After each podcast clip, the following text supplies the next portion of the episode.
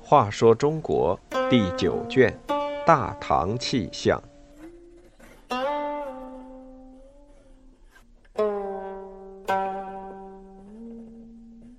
三十七牛角挂书。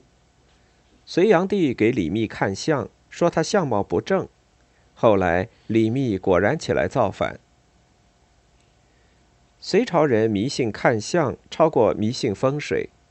隋文帝对选皇陵的人说：“如果杨家祖坟风水不好，我就不该当天子。可要说风水好，兄弟杨整又不该死在沙场。”至于相士，北朝时就经常进出公卿之门，朝廷用人也要先听听他们的意见。有个叫来和的相士曾给杨坚看相，说他日后必定王有四海。杨坚登位，来和特意写信说，许多年前就看出皇上眼如明星，日后会拥有天下。如今果然应验，可见此是天意，并非自己聪明。来和的话正骚到隋文帝的痒处，皇上立刻给他加官进爵。隋文帝只会请别人看相，可儿子隋炀帝却懂得看别人的相。有一天，炀帝上早朝，见侍卫中多了一张生面孔，虽然只打了一个照面，皇上立刻觉得有点不对劲。散朝后，找来御林军首领宇文述，问他站在左侧的那个黑皮小儿是什么人。宇文述回答说是新晋选送来的李密，已故蒲山公李宽的儿子。隋炀帝皱皱眉头说。我看这人相貌不正，尤其一双眼睛有异样，还是不要让他再担任侍卫了。宇文述是个很有心机的人，第二天他找来黑皮小儿李密，拍着他的肩膀说：“小兄弟，像你这么聪明的人，应该靠才学谋取官职才是。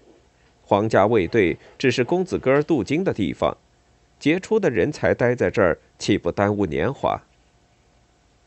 李密不知道是隋炀帝要撵他走，而是觉得宇文述说的是肺腑之言，便向皇家卫队请了长病假，躲在家里专心一意地博览群书。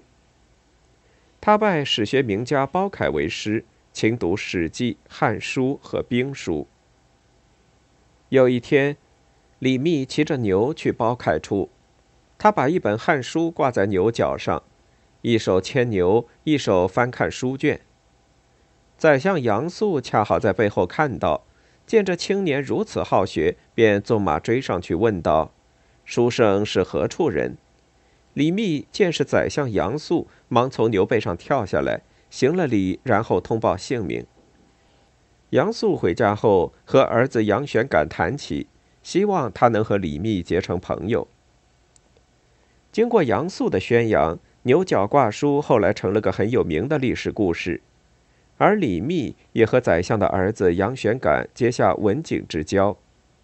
李杨皆是好学的青年，又都有着不同寻常的抱负，对隋炀帝统治的不满渐渐在他们心中滋长。后来，杨玄感在黎阳起兵反对朝廷，李密从长安赶来相助，可惜杨玄感有勇无谋。不听李密的计策，结果兵败被杀。李密逃脱追捕，投奔了翟让率领的瓦岗军，成为隋末起义的重要成员。迷信的人都说隋炀帝看相灵验，只是黑皮小儿反隋，而且能够成就一番事业，恐怕还是从牛角挂书开始的。